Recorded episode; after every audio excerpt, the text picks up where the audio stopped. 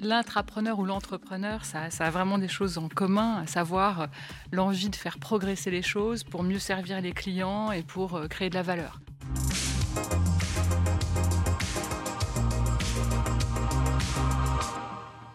Un job en or chez LVMH, présidente de plusieurs parcs de luxe, et boum, elle plaque tout et elle va monter sa propre boîte. Ça a du chien, non? Quel a été le déclic? Pourquoi?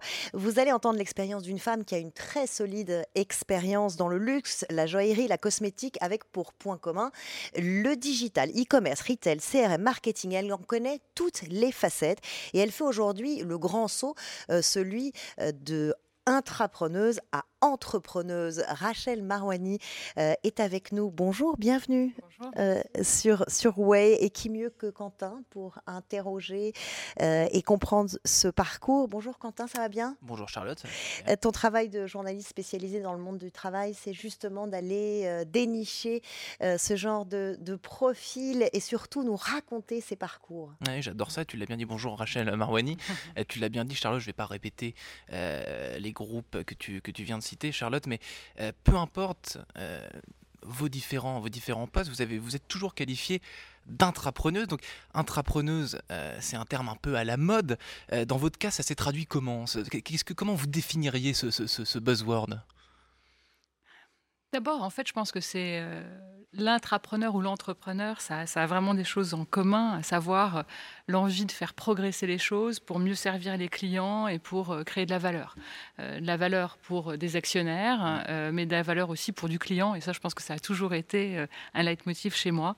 Donc voilà, gérer les budgets, les équipes comme si c'était ma propre boîte quand j'étais intrapreneuse et l'envie de le faire pour de vrai. Et, et être intrapreneuse, ça vous a coaché, ça vous a entraîné, ça vous a donné envie de voler euh, de vos propres ailes ah, Ça, c'est, c'est sûr. Moi, j'ai eu. Euh, d'abord, j'ai eu beaucoup de chance parce que dans mon parcours, finalement, euh, j'ai commencé chez Alain Flelou. Donc, Alain Flelou était un entrepreneur, évidemment visionnaire.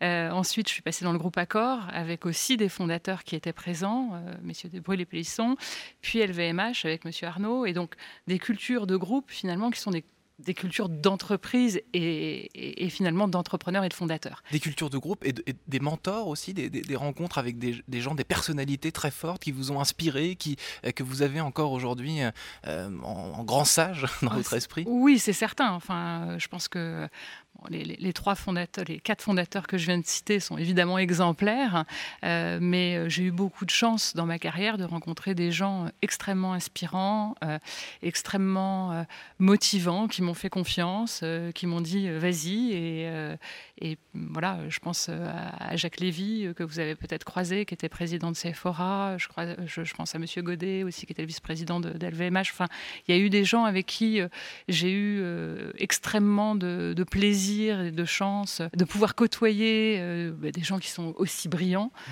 euh, et qui euh, finalement vous donnent des clés de compréhension des business, vous donnent des clés de, des chemins pour vous réaliser, pour vous dépasser en fait, l'envie de, se dépasser. Alors Rachel Marwani, Charlotte l'a dit tout à l'heure, le digital, le e-commerce, le e-marketing, c'est des codes que vous connaissez parfaitement. Est-ce que le digital, selon vous, ça donne envie d'entreprendre, ça encourage à passer de l'autre côté de la barrière, intrapreneur, entrepreneur, et, et pas que simplement le salarié entrepreneur aussi je ne sais pas si c'est le digital. Oui, bien sûr. Euh, la réponse est oui, bien sûr. Mais je ne sais pas si c'est le digital ou si c'est le client. En fait, pour moi, dans ma perception, c'est plus euh, l'envie de satisfaire un client, de devancer ses attentes, d'aller dénicher des choses et des expériences euh, en fait, qu'il ne saurait pas formuler lui-même. Donc, je dirais que moi, j'ai commencé avec cette obsession du client et, finalement de cette expérience pour après, finalement, switcher sur le digital un peu par hasard, hein, mmh. puisque euh, finalement, euh, ça allait dans mes, dans, mes prérogatives de m'occuper du digital. Euh, et effectivement, le digital est un formidable outil. pour permettre une relation plus personnalisée, pour mieux comprendre les comportements des clients, etc. Et donc, Mais vous avez été précurseur hein, quand même, parce que c'est dès les années 2000 que vous avez développé une stratégie digitale. On va prendre l'exemple de Fred Joaillier, par exemple. Qu'est-ce Qu'est-ce que vous avez compris, qu'est-ce que vous avez acquis comme expérience justement par rapport à l'expérience client à ce moment-là? Alors, je pense que l'expérience client, je l'ai apprise euh, dans l'hôtellerie et le tourisme, mhm. d'accord? Puisque finalement, vous vendez pas un produit, vous vendez une expérience. Donc ça, c'est extrêmement formateur parce que bah, vous vendez du rêve. Donc ça, c'est déjà très structurant.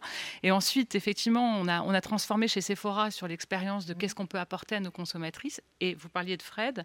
Je pense que chez Fred, on s'est dit, mais finalement, tout ce qu'on apprend et cette proximité avec le client, pourquoi on ne pourrait pas mettre de la proximité dans une marque de joaillerie comme, comme, comme Fred? Et en fait, ça a été le travail sur cette expérience client. C'est vrai que quand, quand, quand, on aime les gens, le premier contact dans la joaillerie, il est un peu dur. Hein, euh, vous sonnez, euh, il y a quelqu'un qui vient vous voir. Euh, c'est plutôt un gros molosse qui vous ouvre, qui vous regarde et qui vous dit rentrez. Mais donc du coup, c'est vraiment, c'est comment on fait pour qu'on se sente bienvenu? Et donc, vous voyez, c'est tout, tout ça. Et donc, le digital sert, mais, euh, mais pour moi, je pense qu'avant tout, le digital est un outil, c'est mm. plutôt une stratégie d'expérience qu'il faut, qu'il faut mettre en place. Justement, Rachel Marouani, avant de passer, avant de passer sur l'entreprise que vous êtes sur le point de, fonder, euh, luxe et digital, ce ne sont pas au départ euh, deux univers complètement aux, antipodes parce que euh, le digital c'est le clic, la culture du zapping, le luxe c'est la rareté, c'est des choses qu'on aime voir,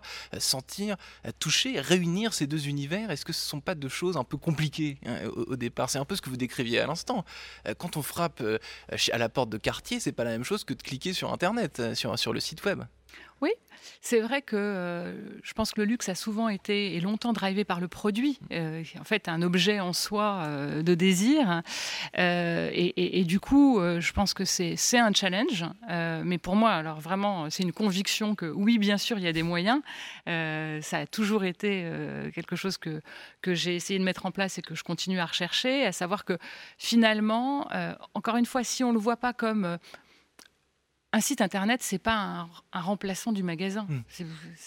tant qu'on le raisonne comme ça, on peut pas, euh, on peut pas donner de l'expérience. Donc en fait, c'est plutôt la multicanalité et, c'est plutôt un nouveau commerce. Et moi, je, voilà, en fait, j'ai envie d'être, j'ai toujours eu envie d'être actrice de ce nouveau commerce qui est peut-être plus tout, à fait nouveau et qui doit être euh, le commerce d'aujourd'hui. Hmm.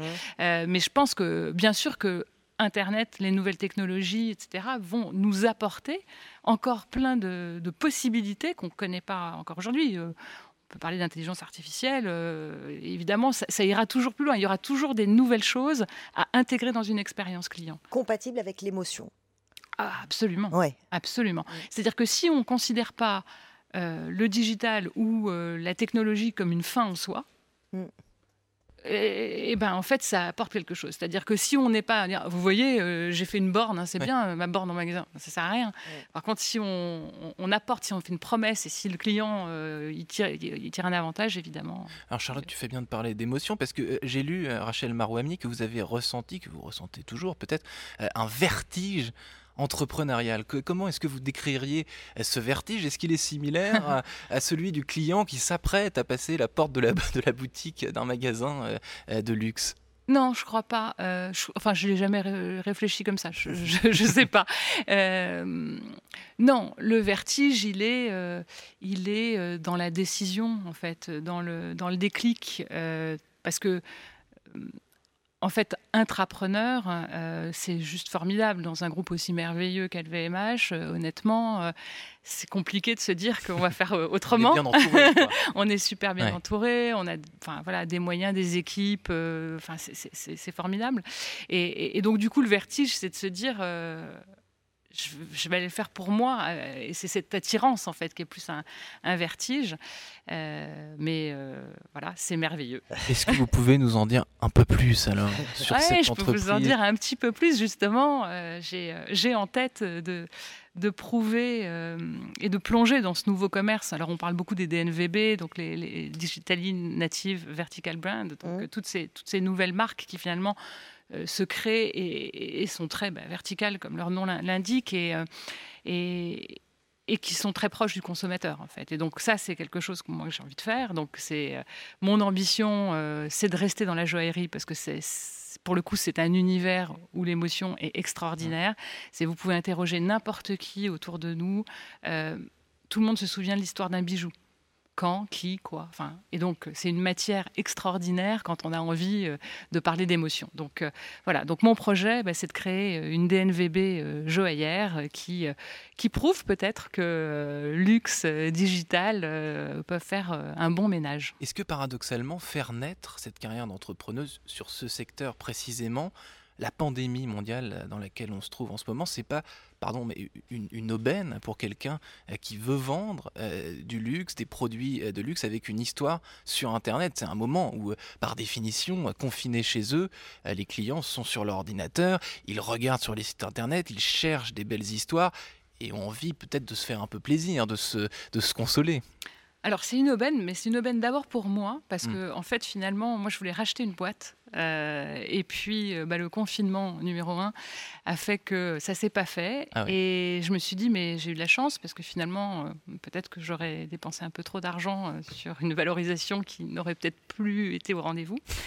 Et, et, du coup, le confinement 1 a été aubaine parce que je me suis dit, bah, je vais la créer, ma boîte, finalement. Je sais ce que je veux faire, je connais ce marché de la joaillerie, euh, du métier d'art. J'ai, je pense, euh, identifié euh, une forme de consommation qui n'est pas traitée aujourd'hui. Et donc, voilà. Donc, j'ai réfléchi à ça dans un premier temps. donc, évidemment, tous les deux mois de confinement, c'était le début de la réflexion. Hein. donc c'était bon, il y a longtemps, mais il n'y a pas si longtemps. Euh, donc euh, j'étais un peu frustrée en me disant bah oui, si j'avais eu l'idée avant, peut-être que là je pourrais vendre. Et maintenant, bah, confinement numéro 2, à un, mois de Noël, euh, bah, je suis à fond. le modèle, il est 100% digital? Non, il est il n'est pas 100% digital parce que justement, moi je pense que le nouveau commerce, il n'est pas 100% digital. Donc c'est c'est il est digital, il est probablement dans un modèle de vente directe aussi, mais mhm. physique, et euh, quelques points de vente qui peuvent être euh, des ventes événementielles, des pop-up stores. Euh. Et donc c'est cette hybridation, que, un équilibre subtil entre le physique et le digital que vous essayez de trouver dans votre, dans votre nouvelle aventure? Absolument, avec beaucoup de personnalisation. et je pense, une... enfin, j'ai choisi un nom de marque qui accueille les clients dans son, dans son nom de marque. Quel est ce nom de, marque? Si je peux me permettre euh, d'être un peu curieux avant de terminer cette interview passionnante? La marque s'appelle Talisman. By. Donc en fait, ça sera euh, Talisman by Charlotte ou Talisman euh, by Les Merveilleux, etc. etc. L'émotion et le digital. Merci infiniment Rachel Marwani d'avoir été sur ce plateau. Merci à vous. Merci, Merci Rachel Marwani. Merci Quentin. À la prochaine. À bientôt. Merci à tous les deux. Merci. Merci d'avoir écouté Way of Trailblazer. Si vous avez aimé cet épisode, vous pouvez en parler autour de vous et dès maintenant le partager. Surtout, n'hésitez pas à nous laisser 5 étoiles sur Apple, Google Podcast, Spotify ou encore Deezer. Et si vous avez le temps, nous serons très heureux de connaître votre avis sur l'émission. Merci encore, merci à vous et à très bientôt.